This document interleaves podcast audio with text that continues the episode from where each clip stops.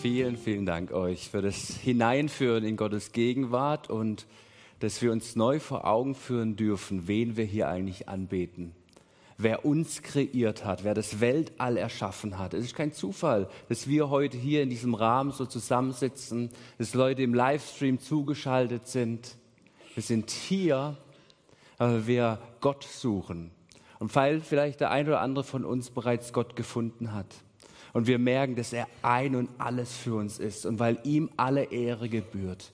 Und das durfte auch heute Abend wieder anklingen. Durch die Zeugnisse, durch diesen Lobpreis, Gott ist hier. Er ist gegenwärtig und es ist kein Zufall, dass du hier bist oder dass du gerade per Livestream zugeschaltet bist. Und er möchte dir heute Nachmittag, heute Abend begegnen. Davon bin ich zutiefst überzeugt.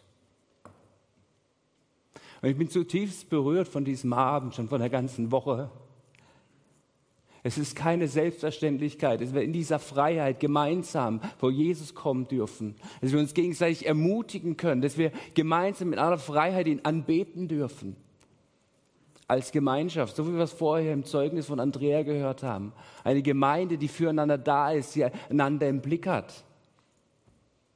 Vor einem halben Jahr wusste ich nicht, ob ich einmal nochmal hier oben stehen werde. Auf der anderen Seite ist es völlig zweirangig weil es geht um Gott, unseren Herrn, der alles für uns getan hat. Der König aller Könige ist, Herr aller Herren. Und dieser König, der möchte dir und mir heute Abend begegnen. Ich bete mit uns. Jesus, danke, dass du hier bist. Danke, dass du gegenwärtig bist und ich bete, dass du jetzt unsere Augen dafür öffnest. Die Augen unseres Herzens, dass wir dich erkennen in deiner Pracht in deiner Herrlichkeit, in deiner Heiligkeit. Dass wir dich entdecken als der liebende Vater, der für uns ist, der jetzt heute Abend mit uns Tischgemeinschaft haben möchte, der das Brot austeilt, der den Wein austeilt, der ja interessanterweise auch an unseren Lippen klebt, uns zuhören möchte, uns begegnen möchte. So beten wir, Heiliger Geist, dass du kommst als der Ruach, als der Frieden, als der Shalom. Und dass du jetzt diesen Raum des Shaloms, des Friedens eröffnest, wo nur wir da sind, als Gemeinde und gleichzeitig als Einzelner. Und dass wir jetzt neu sehen und schmecken dürfen, wie freundlich du bist. Und so danke ich dir, dass wir heute Abend wieder gemeinsam in dein Wort hineinschauen dürfen. Mit dir als das lebendige Wort und gleichzeitig bist du auch Gegenstand unserer Betrachtung, weil du selbst das Wort bist. Und so erschließe uns jetzt heute Abend dein Wort. Rede du und schenke du uns offene Herzen für dein Reden. In Jesu Namen. Amen. Amen. Ich möchte gerne mit euch heute Abend Kapitel 6 des zweiten Samuel-Buches anschauen. Und wir werden darin sehen, wie König David die Bundeslade wieder zurück nach Jerusalem holen will. Nicht nur will, sondern es tatsächlich auch tut. Und wir werden uns anschauen, wie David handelt und wie er neu den heiligen Gott in den Mittelpunkt seines Lebens stellt, in den Mittelpunkt seiner Herrschaft, in den Mittelpunkt des Volkes Israels. Wir werden unter anderem entdecken und sehen, dass David Priester aussondert, die 24-7 vor der Bundeslade Gott die Ehre geben werden. Wir schauen uns also an, was es bedeutet, Gott anzubeten und ihn gleichzeitig wieder ins Zentrum unseres Lebens zu stellen, ins Zentrum unseres Alltags. Dazu lesen wir 2. Samuel Kapitel 6. Ich habe es eingeteilt in drei Abschnitte. Laura wird uns den Text immer vorlesen. Er wird auch per Folie angeschlagen sein. Und dann lasst uns einfach Wort Gottes hören, darüber nachdenken, darüber nachsinnen. Und nach jedem Abschnitt werde ich einfach meine Gedanken mit euch teilen, die ich während der Bibellese hatte. Beginnen wir mit den ersten Versen aus 2. Samuel Kapitel 6. David holt die Bundeslade nach Jerusalem. Noch einmal ließ David alle führenden Männer Israels zusammenkommen. Es waren 30.000 Mann. Gemeinsam mit ihnen zog er nach Bala, Bala im Stammesgebiet von Juda, um die Bundeslade von dort nach Jerusalem zu bringen. Sie war dem Herrn geweiht, dem allmächtigen Gott, der über den Keruben thront. Man holt sie aus Abinabs Haus auf dem Hügel und lud sie auf einen neuen Wagen, der von Rindern gezogen wurde. Abinabs Sohn Usa und Achio lenkten ihn. Achio ging vor dem Gespann. David und alle Israeliten liefen dem Wagen hinterher. Sie tanzten und lobten den Herrn mit allerlei Instrumenten, mit Hafen und Lauten, mit Tamburinen, Rasseln und Simpeln. Bei dem Dreschplatz, der einen Mann namens Nachon gehörte, brach, brachen die Rinder plötzlich aus und der Wagen drohte umzustürzen. Schnell streckte Usa seine Hand aus und hielt die Bundeslade fest. Da wurde der Herr sehr zornig über ihn, weil er es gewagt hatte, die Bundeslade zu berühren, und er ließ Usa auf der Stelle tot zu Boden fallen. David war entsetzt, dass der Herr ihn so aus dem Leben gerissen hatte. Seitdem heißt der Dreschplatz Peres Usa, Entreißen Usas. David bekam Angst vor dem Herrn.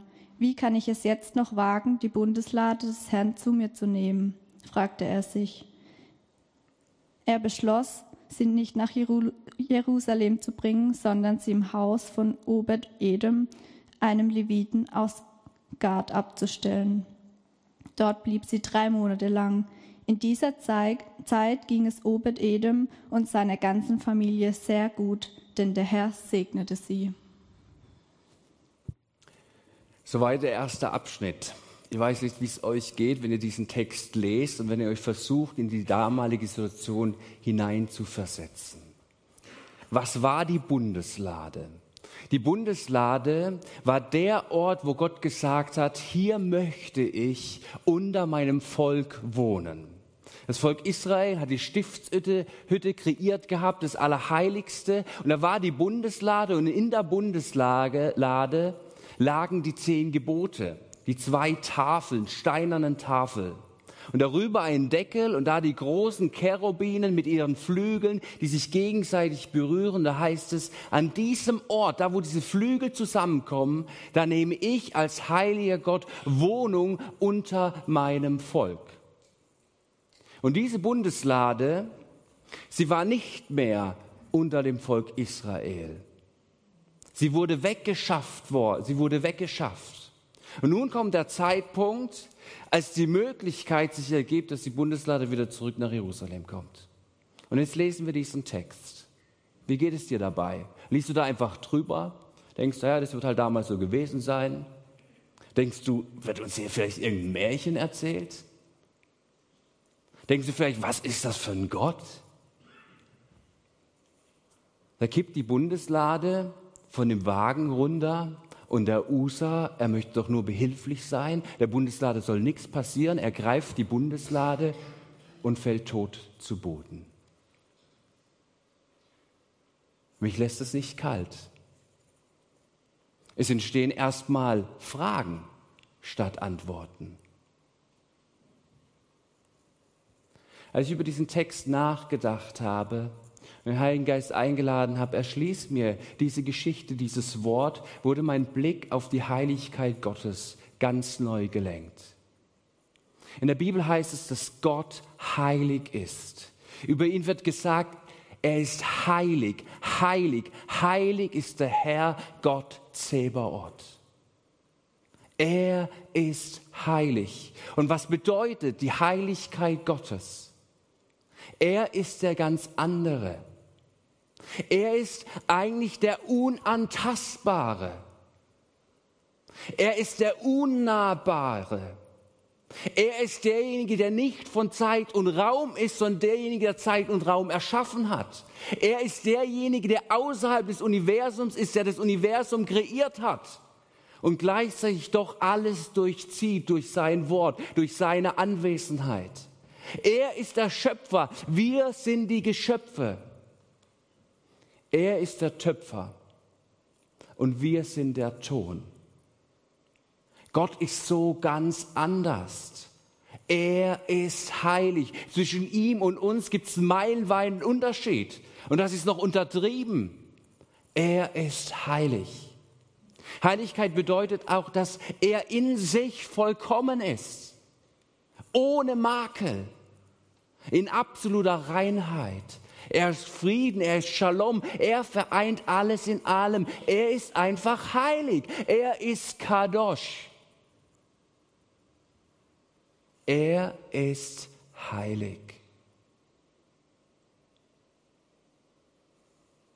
Und wir Menschen, wir sind ganz anders. Wir sind abgesondert von diesem heiligen Gott seit dem Sündenfall. Wir sind nicht vollkommen. Wir sind nicht makellos. Wir sind nicht Gott, auch wenn wir manchmal denken, wir sind es. Vielleicht hast du es noch nie gedacht. Aber manchmal, wenn man so die Menschen beobachtet und schaut, wie sie handeln, Gott ist heilig. Und das macht diese Geschichte ganz deutlich. Er ist heilig. Und wisst ihr, diese Heiligkeit Gottes, das ist meine Einladung heute Abend an uns, dass wir diese Heiligkeit ganz neu ergreifen und ganz neu entdecken. Weil diese Heiligkeit ist das Zentrum unseres Glaubens. Ohne Heiligkeit gäbe es kein Evangelium. Ohne die Heiligkeit Gottes bräuchte es auch kein Evangelium. Weil Gott so heilig ist, weil er so unnahbar ist, weil er der ganz andere ist.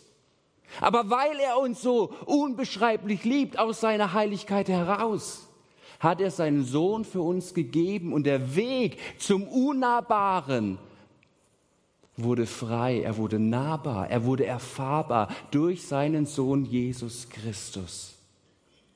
Und nun wohnt Gott nicht irgendwo, sondern er wohnt in dir und in mir, wenn du und ich, wenn wir unser Leben Jesus übergeben haben. Paulus sagt zu den Christen, ihr als Leib, als Gemeinde Jesu, aber auch jeder einzelne von uns ist Tempel, ist Tempel des Heiligen Geistes. Ist der Wohnort Gottes so nahbar, so erfahrbar, wird der heilige Gott. Und er bleibt heilig aber er wird nahbar. Ich lade euch ein, diese Heiligkeit Gottes neu zu entdecken, neu darüber nachzusehen, die Bibel zu studieren, was es heißt, dass Gott heilig ist. Wir bilden uns manchmal ein, Gott selbst irgendwie zu sein unser Leben irgendwie hinzubekommen, sind stolz darauf, dass wir hier in Deutschland geboren worden sind, dass es uns gut geht, dass wir in den Slums groß werden müssen oder wie auch immer. Wir denken, wir hätten unser Leben so, wie wir es leben, verdient. Und morgen wachen wir wieder auf und sagen, ja, ist doch logisch, doch selbstverständlich. Die Bibel sagt, du nah. Alles andere als selbstverständlich. Wer bist du, dass du denkst, du hättest ein Anrecht darauf, auf das Leben, das du hast, auf jeden einzelnen Atemzug. Es ist alles Geschenk Gottes von diesem heiligen Gott. Wenn wir uns neu damit auseinandersetzen, wer dieser heilige Gott ist, dann hat es Auswirkungen auf unseren Alltag, auf unser Leben, auf unser Glaubensleben, auf unser Gottesverständnis, auf das Verständnis, was Gerechtigkeit ist, was Gnade bedeutet, was Sünde bedeutet. Dass dieser heilige Gott sich nichts anderes sehnt, als dass wir in seine Gegenwart kommen und dass wir heilig werden, heißt im ersten Petrusbrief, wie er heilig ist. Ich lade dich ein, damit auseinanderzusetzen. Als brauchen wir solche Hilfestellungen. Und ich bin in der Vorbereitung auf die Predigt auf ein Büchlein gestoßen. Das heißt die Heiligkeit Gottes. Es sind wenige Seiten und so der ein oder andere von uns, wenn ich auf mich schaue, man baut ja hin und wieder doch in seinem Leben Mist und immer mal wieder ein bisschen Scheiße. Aber dieses Büchle ist möglich, dass du es bei deinem nächsten Toilettengang einfach mal liest und dich damit auseinandersetzt. Fünf Büchlein sind im Lesezeichen, heute zu einem Sonderpreis. Quatsch, natürlich nicht. Acht Euro, setz dich mit der Heiligkeit Gottes auseinander. Und diesem Gott, begegnet David. Und jetzt passt auf. David will genau diesen Gott, diesen heiligen Gott ins Zentrum seines Alltags hineinholen. Ist er bescheuert? Ist er verrückt? Nein, er hat eine Gottesoffenbarung. Er weiß, davon ist sein ganzes Leben abhängig. Seine ganze Königsherrschaft, diesen heiligen Gott brauche ich im Zentrum meines Lebens. Und ob du es glaubst oder nicht, ob du es weißt oder nicht, auch du und ich, wir brauchen diesen heiligen Gott neu in unserem Leben, in unserem Herzen und in unserem Alltag. Deshalb meine Frage an dich. Wer ist für dich Gott? Wer ist für dich Gott? Geh dieser Frage nach in der kommenden Woche, in den nächsten Monaten. Wer ist für dich Gott? Und die zweite Frage, wen oder was stellst du in den Mittelpunkt deines Lebens? Wen oder was stellst du in den Mittelpunkt deines Lebens? Lasst uns weitergehen und den nächsten Abschnitt aus 2. Samuel lesen. Eines Tages berichtete jemand David, seit die Bundeslade bei Obed Edem ist, hat der Herr ihn, seine Familie und all seinen Besitz reich gesegnet. Da ging David voller Freude zu Obed Edems Haus, um die Bundeslade nach Jerusalem zu holen. Als die Männer, die sie trugen, die ersten sechs Schritte auf dem Weg nach Jerusalem zurückgelegt hatten, ließ David sie anhalten und opferte dem Herrn einen Stier und ein Mastkalb. Als der Zug sich wieder in Bewegung setzte, tanzte David voller Hingabe neben der Bundeslade her, um dem Herrn zu loben. Er war nur mit einem leichten Leinenschutz bekleidet, wie ihn sonst der Priester trug. Jubelnd brachte David und alle Israeliten, die ihn begleiteten, die Bundeslade nach Jerusalem, und die Musiker bliesen ihre Hörner. Als die Menge in der Stadt Davids ankam, schaute Davids Frau Michael, Sauls Tochter, aus dem Fenster. Sie sah, wie, König zu, wie, sie sah, wie der König zu Ehren des Herrn hüpfte und tanzte und verachtete ihn dafür. Man trug die Bundeslade in das Zelt, das David für sie errichtet hatte, und stellte sie in den vorhergesehenen Platz in der Mitte. Dann ließ David dem Herrn Brand- und Friedenopfer darbringen. Nach dem Opfer segnete er das Volk im Namen des Herrn, des allmächtigen Gottes. Alle Israeliten, Männer und Frauen erhielten einen Laib Brot, einen Rosinen und einen Dattelkuchen. Dann machten sie sich auf den Heimweg. Als ich über die Verse nachgedacht habe, habe ich den Gedanken, dass wir hier etwas über Anbetung lernen dürfen von David selbst. Die Bundeslade holt er wieder zurück nach Jerusalem. Wir lesen in zweiter Chronike, dass er ein Zelt errichten lässt in dem Priester Tag und Nacht Gott anbeten und damit einstimmen in den Lobpreis der Engel, die sowieso schon Tag und Nacht dem heiligen Gott die Ehre geben. Er lässt diese Priester sich selbst heiligen nach den damaligen Reinigungsvorschriften und er sagt, das ist mir wesentlich, das ist mir wesentlich, das steht an erster Stelle, dass Gott die Ehre gegeben wird, dass der heilige Gott angebetet wird. Denn das ist der entscheidende und der wesentliche Unterschied. Dann haben wir verschiedene Aspekte gehört, wie David anbetet. Sie essen gemeinsam, sie haben Gemeinschaft, er fängt an zu tanzen und er schlachtet ein Mastkalb. Ohne auf, jetzt diese, ohne auf jetzt die einzelnen Aspekte eingehen zu wollen, wird für mich hier deutlich, dass David ganzheitlich anbetet. Was meine ich damit? Er betet mit Geist, Körper und Seele seinen Herrn an.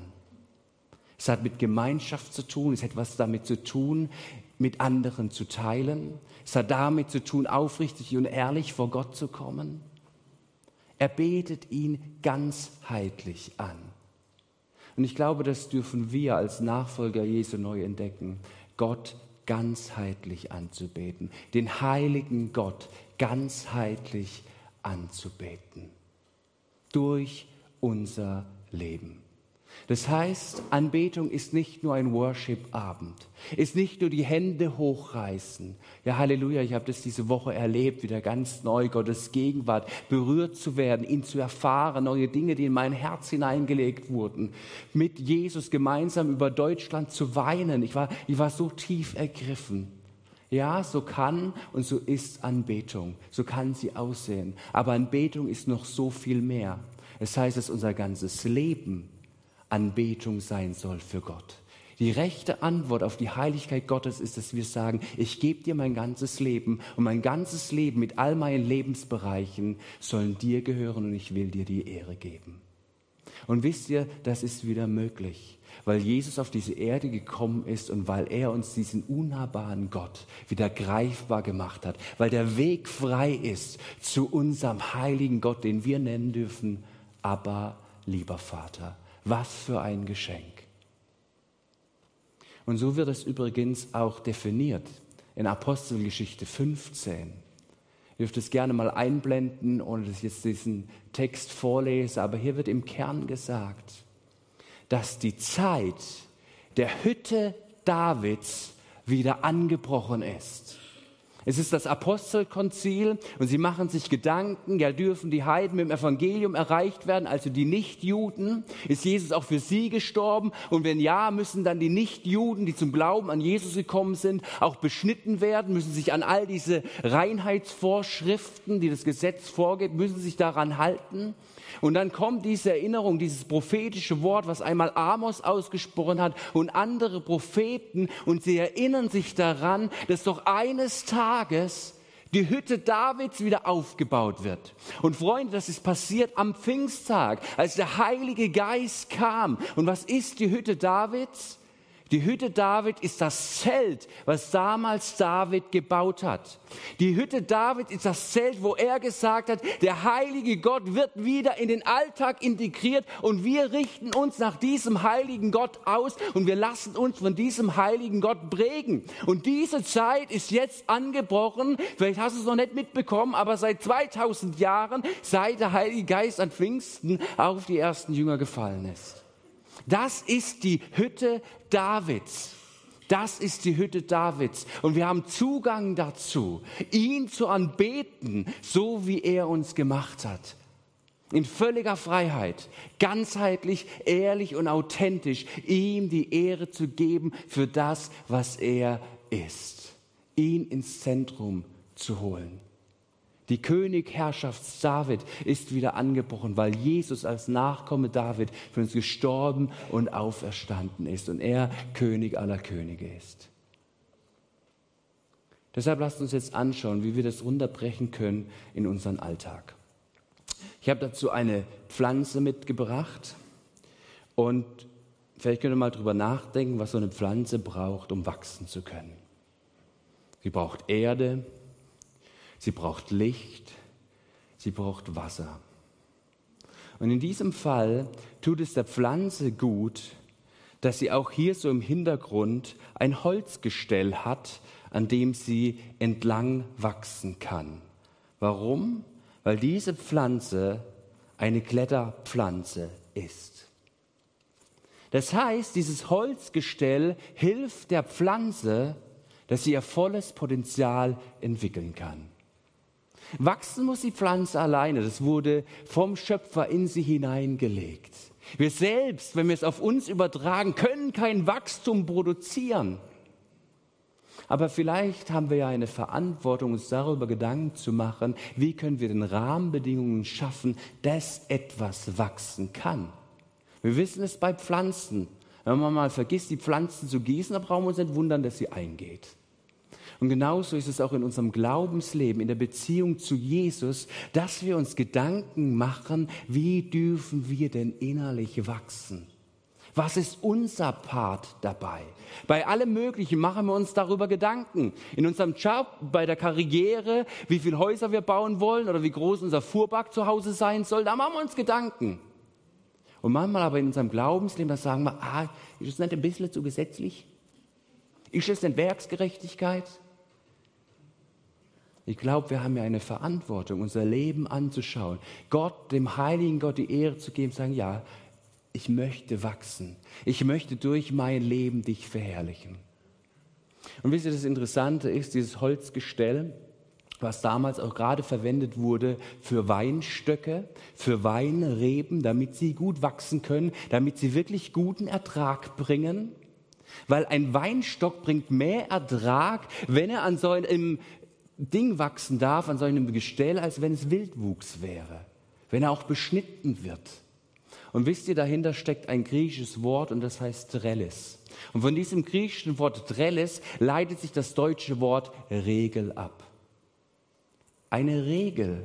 Und manchmal helfen uns Regeln, um gemeinsam gut unterwegs sein zu können, damit sich etwas entfalten kann. Der eine oder andere denkt vielleicht, eine Regel ist was Einengendes. Mama hat mal das Empfinden. Aber denken wir an einen Fußballspieler, ist Mama schon nicht schlecht, dass der Schiri weiß, wer zu pfeifen hat. Vor allem, wenn es für die eigene Mannschaft zum Vorteil ist. Regeln sind wichtig und ich glaube auch Lebensregeln für unser Leben. Und da habe ich ein bisschen abgeschaut bei den Mönchen, bei den Benediktinern, die unser Leben in vier Bereiche unterteilen und diese möchte ich mit uns jetzt anschauen. Wie es uns hilft, ganzheitlich Gott anzubeten und es bedeutet, die unterschiedlichsten Bereiche in unserem Leben anzuschauen. Ein Lebensbereich ist der Bereich der Ruhe. Und mit Ruhe ist alles gemeint, was in deinem, in meinem Leben Entlastung gibt. Unser Leben besteht ja auf der einen Seite von Belastung und Entlastung. Von Anspannung und auf der anderen Seite wieder Entspannung. Also mit diesem Bereich Ruhe ist nicht nur gemeint, dass ich irgendwo chillig meine Füße hochlege und die anderen mal machen lasse, sondern mit Ruhe hat zu tun, okay, hier habe ich Möglichkeiten, wo ich auftanken kann, in meiner Freizeitbeschäftigung, wenn ich einem Hobby nachgehe, wenn ich den Ruhetag unter der Woche einhalte, wenn ich Zeiten habe, wo ich zur Ruhe kommen kann. Das ist mit diesem Bereich der Ruhe gemeint. Auch sportliche Aktivitäten. Ich habe vorher angesprochen, wir dürfen ganzheitlich Gott die Ehre geben, mit Körper, Geist und Seele. Auch wie wir mit unserem Körper angeben, an, nicht angeben, hoffentlich, nicht, der eine oder andere macht, sorry, Versprecher, sondern wie wir mit unserem Körper umgehen. Auch das darf zutiefster Lobpreis und Anbetung sein.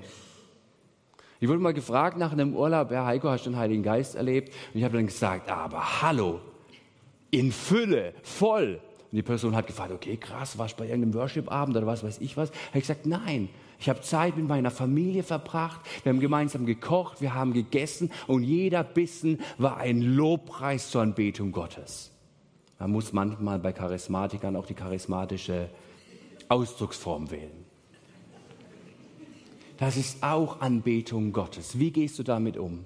Und jetzt möchte ich dich einladen, dass du dir diese Woche Zeit nimmst, vielleicht mit deinem Partner oder alleine oder mit deiner Familie. Und du sagst, okay, ist das für uns vielleicht auch ein Wert und wie sieht es eigentlich mit meinen Momenten der Ruhe aus? Ich durfte es im letzten halben Jahr lernen. Und dann ganz praktisch runterzubrechen, ganz praktisch runterzubrechen, zu sagen, okay, wie sieht dann eigentlich meine Woche aus? Dem Priorität zu geben, nicht zu sagen, ja, das kommt schon irgendwie von alleine, sondern zu sagen, wie sieht es konkret aus? Für mich bedeutet es, dass ich nicht mehr nur über den Sabbat lehre, sondern dass ich mich auch selbst daran halte, dass ich mir einen Ruhetag nehme und nicht alles vergeistig und sage, ich bin halt im Dienst für den Herrn unterwegs. Völliger Bullshit. Es geht darum, sich Ruhezeiten zu nehmen. Es bedeutet für mich, ich habe für mich festgehalten, gerade eine Lebensregel, zweimal in der Woche Sport zu machen. Zurzeit joggen, morgen gehe ich Tennis spielen, manchmal ein bisschen Squash. Das neu zu entdecken, weil es mir selbst gut tut und weil es dem allmächtigen Gott Ehre bereitet. Er hat mich doch so kreiert mit meinem Körper. Ich bin Tempel des Heiligen Geistes. Bei dir mag es was anderes bedeuten. Werde hier möglichst konkret und spezifisch und überlege dir gemeinsam mit dem Heiligen Geist, was könnte der Next Step sein in diesem oder jenem Bereich. Mach das nicht zu einer Gesetzlichkeit, sondern denke daran, so ein Gerüst soll dir zur Hilfe sein, eine solche Regel, bewusst und verantwortungsvoll damit umzugehen. Der nächste Bereich ist der Bereich der Arbeit. Egal, ob du berufstätig bist oder nicht, wir alle sind dazu berufen, etwas zu tun, etwas zu erschaffen, etwas zu, etwas zu kreieren, die Welt zu bewahren und zu bebauen. Und manchmal ist es auch damit verbunden, dass wir dabei auch ein bisschen was verdienen. Der eine mehr, der andere weniger. Und deshalb gehört in diesen Bereich auch der Bereich der Finanzen. Wie gehe ich eigentlich mit meinem Geld um? Wofür gebe ich das Geld aus? Frag mal dein Bankkonto, das weiß es ganz genau.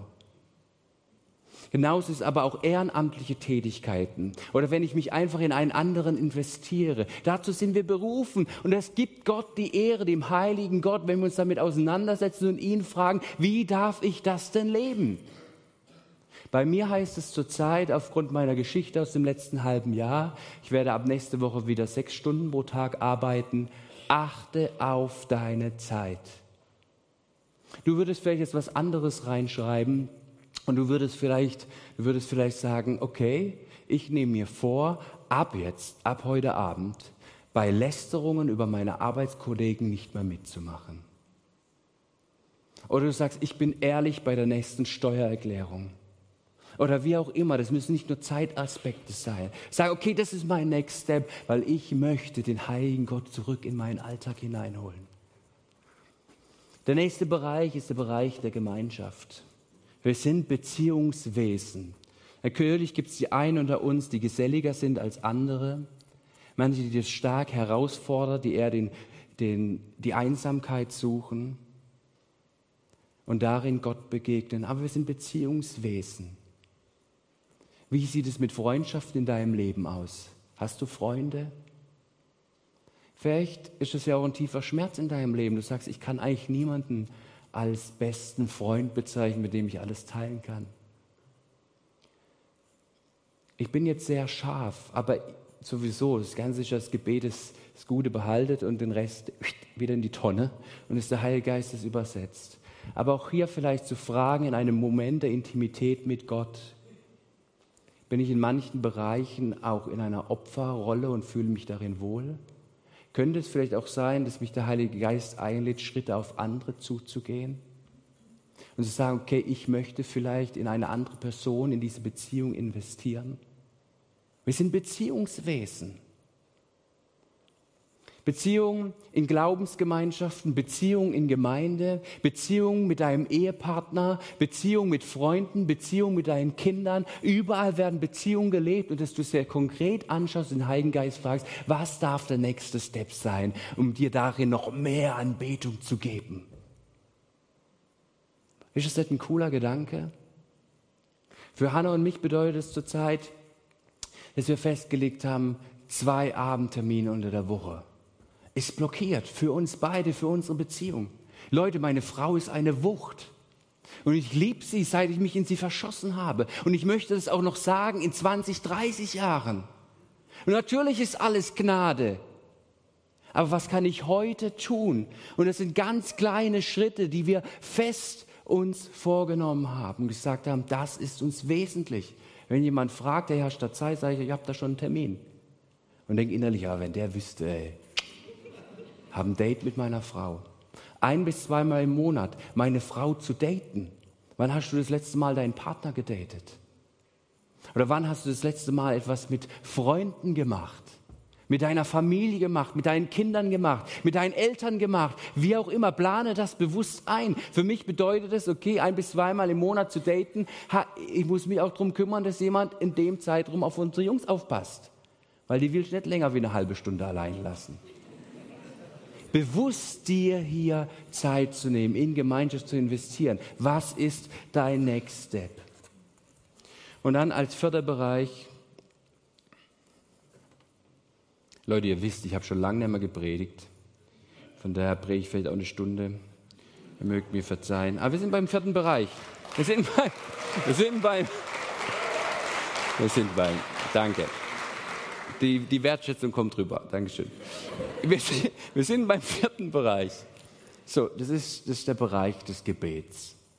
Und mit Gebet ist aber nicht nur das gemeint, dass ich irgendwie abends noch geschwind mal meine Sorgen bei Jesus abwerfe. Halleluja, völlige Verheißung dahinter. Gebet ist keine Einbahnstraße, sondern es ist ein Gespräch. Und mit Gebet ist noch viel mehr gemeint. Mit Gebet ist eine intime Beziehung mit dem heiligen Gott gemeint. Eine intime Beziehung mit dem heiligen Gott. Und wenn dir dieses Wort jetzt fremd ist oder du deine Beziehung mit Gott nicht als Intimität bezeichnen würdest, dann geh doch mit dem Heiligen Geist ins Gespräch und frage, ob er dir da vielleicht was Neues eröffnen will. Und wisst ihr, Intimität kommt nicht immer. Wie oft habe ich mir das gewünscht? Von jetzt auf nachher. Sondern auch etwas mit Zeit zu tun, den anderen kennenzulernen, wie in einer Beziehung. Hannah habe ich schon immer geliebt, aber je länger ich mit ihr unterwegs bin, umso mehr lerne ich sie kennen und sie leider auch mich. Nein, sie auch, wirklich auch mich. Und es entsteht etwas Intimes zwischen uns beiden. Und so sehnt sich der heilige Gott nach einer Intimität nach dir. Planst du das bewusst in deinen Alltag hinein? Ich kenne das von mir, viele, viele Ausreden. Und ich habe eh so viel zu tun. Aber am Schluss ist es wieder eine Prioritätensache. Zurzeit habe ich mir vorgenommen, das Erste, was ich morgens machen will, ist das Wort Gottes lesen. Als erstes, sofort, wenn ich aufwache, okay, ihr wisst, wie das läuft, man geht kurz aufs Klo, aber dann zuerst das Wort Gottes. Unsere Jungs, die wachen halt dummerweise immer schon um fünf auf oder um halb sechs. Um sechs sind sie dann fit. Für mich bedeutet es zurzeit, etwas früher aufzustehen, die Zeit zu haben, weil es mir wichtig ist. Es kann für dich etwas ganz anderes bedeuten. Aber ich möchte dich einladen, dass du dem heiligen Gott die Chance gibst, dass er dir begegnen darf. Und das auch in deinem Alltag. König David hat daran investiert. Er hat gesagt, ich stelle alle Priester an. Die Bundeslade muss zurückkommen damit Gott die Ehre gegeben wird, weil davon ist alles andere abhängig. Er wurde auch aktiv und dazu möchte ich dich in gesundem Maße einladen. Ohne irgendeinen Druck, mach auch nicht zu große Schritte, sondern frag Gott, was darf der, was darf der Next Step sein in meinem Leben? Ich lese zurzeit in der Bibel lese die Bücher, die zwei Bücher Könige und Chronike. Und da ist interessant, ihr dürft selbst den Faktencheck machen, indem ihr sie selber lest, die Bücher.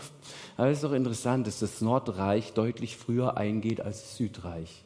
Im Nordreich heißt es immer, dass die Könige nicht nach Gott gefragt haben. Könnte da vielleicht ein Zusammenhang bestehen?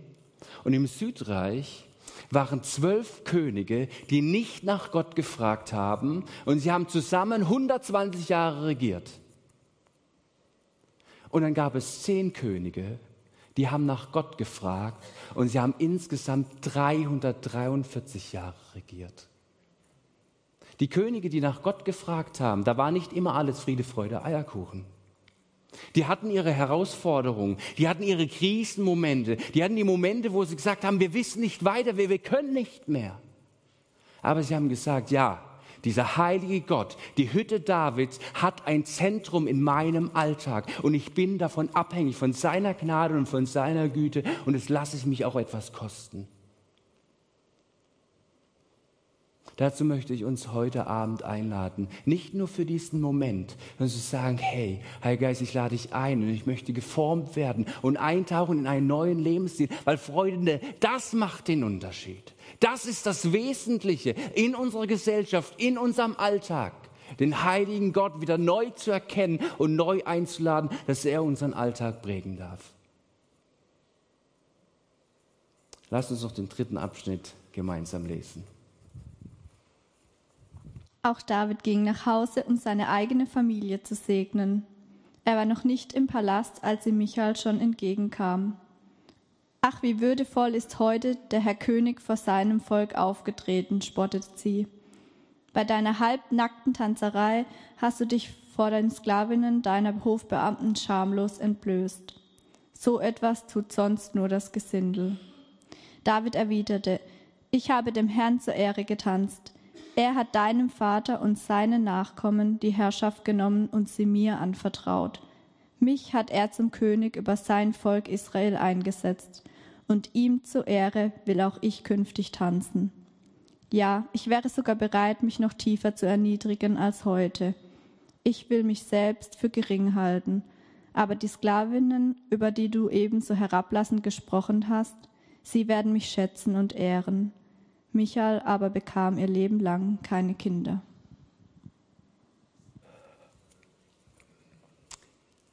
Ich darf euch schon mal als Lobpreisteam nach oben bitten. Vielleicht mal ehrliche Frage, wer kann sich mit Michael identifizieren? Vielleicht der ein oder andere. Ihr Mann, der König des Volkes Israel, macht sich nackt und bloß und macht sich zum Deppen und tanzt vor der Bundeslade. Was soll das bitteschön? Was soll das bitteschön? Aber wisst ihr, das, was David gemacht hat, steht für mich für ein Bild, nicht nur für ein Bild, sondern für eine geistliche Realität. Es lehrt uns, dass dieser heilige Gott würdig ist anzubeten und das mit unserem ganzen Sein. Ganz ehrlich und offen, so wie wir von ihm gemacht worden sind, ganzheitlich. In 1. Mose 17, Vers 1 heißt es, dass der 99-jährige Abraham von Gott gesegnet wird und Gott sagt zu ihm, wandle vor mir. Das bedeutet, sei in Gemeinschaft mit mir, lebe aus der Intimität heraus zu mir. Und dann heißt es bei Luther, und sei fromm. Handle dementsprechend, dass andere Leute das sehen, dass diese Intimität etwas mit deinem Alltag zu tun hat. Dieses Wort fromm ist aber vielleicht im deutschsprachigen Raum auch ein bisschen abgedroschen oder vielleicht auch manchmal ein bisschen negativ beladen, weil es auch manchmal damit zu tun hat, dass wir manchmal unsere Frommigkeit zur Schau stellen, die großen Taten mit Gott erzählen, aber eigentlich mehr Schein leben als Sein. Und deshalb ist es interessant, ins Hebräische zu schauen. An dieser Stelle heißt es nicht, oder man kann es auch anders da übersetzen, nicht mit fromm, sondern wandle vor Gott und sei ganz. Sei offen und ehrlich mit deinen Schwächen und mit deinen Stärken, aber verheimliche es nicht mehr vor Gott. Und dazu will ich dich einladen. Und was ich jetzt tue,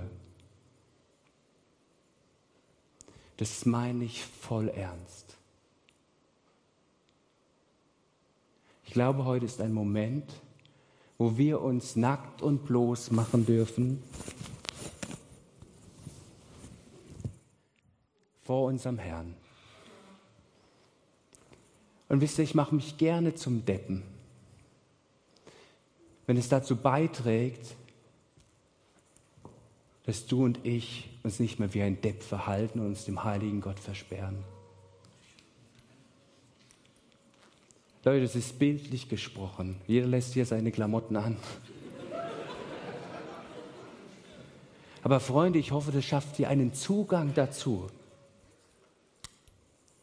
dass du dich nackt und bloß machst vor dem heiligen Gott. Dass du dich nicht vor ihm versteckst wie Adam und Eva im Paradies, sondern sagst, so bin ich. So bin ich halt, so hat mich Gott gemacht. Aber wisst ihr, es braucht diese Nacktheit. Es braucht diese Bloßheit. Spiel dir doch selbst nicht länger irgendwie vor, sondern begegne diesem heiligen Gott. Und er möchte dich verändern an Geist, Körper und Seele. Und er liebt es, angebetet zu werden, so wie du nun mal bist, in deiner Begrenztheit. Sei ehrlich und sei ganz vor ihm. Ich lade euch ein, aufzustehen und eine solche Haltung einzunehmen und zu sagen, okay, ich möchte ganz und offen vor meinen Gott kommen. Und es bedeutet auch einen Schritt des Glaubens, gar keine Frage, den Mut zu haben. Ist ja nicht ohne Grund so, dass sich Adam und Eva versteckt haben, was die Sünde mit uns gemacht hat. Es braucht Mut, es ist ein Glaubensschritt. Aber zu sagen, der heilige Gott, er kennt meinen Anfang und mein Ende. Ich kann nichts zu meiner Lebenszeit hinzufügen. Er weiß doch, wie ich bin. Und dieser heilige Gott erwartet und sagt, ja, steh doch auf. Sei doch offen und ehrlich. Dann kann ich dich mir ganz verschenken. Ich kann mich dir ganz verständigen dadurch ein aufzustehen. Ich möchte noch mit uns beten. Jesus, ich bin so kühn. Und ich bete dafür, jetzt für diesen Moment, du bist ja sowieso schon da, Du brauchst auch nicht so eine Einlage von mir. Du bist da und du möchtest uns jetzt begegnen als der heilige Gott. Und vielleicht können wir es gerade nur erahnen. Vielleicht verstehen wir auch nur Bahnhof. Ich bete, dass wir es tatsächlich innerlich erahnen dürfen, wie notwendig das ist, diese Offenbarung von dir als heiliger Gott und dich neu ins Zentrum unseres Alltags zu stellen. Und dass wir darauf unser Fokus legen. Trachtet zuerst nach dem Reich Gottes und da fängt es an in unserem Herzen. Und ich bete, dass es heute Abend nicht nur ein emotionaler Moment ist. Der ist wichtig und der ist wesentlich. Ich habe das Empfinden, dass heute Abend klare Entscheidungen für dich getroffen werden nächste Next Steps auf dich hin, Jesus, wo du doch schon selbst da bist. Und dass du neu einen Schritt auf uns zugehst, als dieser liebende Vater. Und dass heute Entscheidungen im Glauben getroffen werden. Und ich bete dafür, dass heute Entscheidungen getroffen werden, wo du auch neu deine Entscheidung zu uns aussprichst und wo es ein Vorher und Nachher geben wird. Wir sagen, okay, das war bis jetzt und ab heute ist etwas Neues geboren worden. Es darf sich meinetwegen noch entwickeln. Vielleicht braucht es auch noch eine gewisse Zeit. Völlig egal, aber heute ist etwas Neues geboren worden. Etwas Neues ist entstanden. Und ich bete für uns als Gemeinde, dass wir eintauchen in deine Heiligkeit, Gott. Dass wir ganze Sache mit dir machen, so wie du uns gemacht hast. Jeder auf seine Art und Weise, aber ganz und ehrlich, weil wir es erahnen, dass das den Unterschied macht. Weil es das ist, was die Welt verändert hat. Weil du ganz und gar warst. Weil du deinen Sohn Jesus Christus gegeben hast. Weil du die Welt so liebst. Ich bete, dass das uns neu erreicht und wir auf die Knie gehen und sagen, ja Herr, ich möchte Teil deiner großen Geschichte werden. Und ich möchte sehen, wie du mich gebrauchst in meinem Alltag, in den Facetten. Ob ich gerade irgendwie das Klo putze oder was auch immer. Völlig egal, zur Anbetung von dir. Dass wir wachsam werden für unsere Mitmenschen. Völlig egal. Es geht darum, wie beim Weinstock. Ich bin der Weinstock, ihr seid die Reben. Und wer in mir bleibt und ich in ihm. Lass mal den zweiten Teil für sich sein. Wir schauen so schnell auf die Frucht. Ich in dir und du in mir. Das hat die Welt verändert durch dich, Jesus Christus. Und du willst uns gebrauchen als Weltveränderer, als Tempel, als Wohnstätte des heiligen Gottes. Überall, wo wir einen Schritt hinsetzen, machen wir das als Tempel des Heiligen Geistes dürft gerne schon losspielen als Lobpreisteam. Es wird während der Lobpreiszeit bereits hier auf der Seite Gebetsteams stehen. Geh diesen Schritt, lass für dich beten. Frag den Heiligen Geist, was ist der Next Step, ob beim Gebetsteam oder an dem Platz, wo du bist. Ihr seid Geschwister, wir sind Geschwister in Jesus. Sprech mit deinem Nachbarn, geh auf deinen Nachbarn zu, wie auch immer. Und wenn du diesen heiligen Gott noch nicht kennst, wenn du dein Leben Jesus noch nicht übergeben kennst, hast oder denkst, was soll, was soll das Ganze?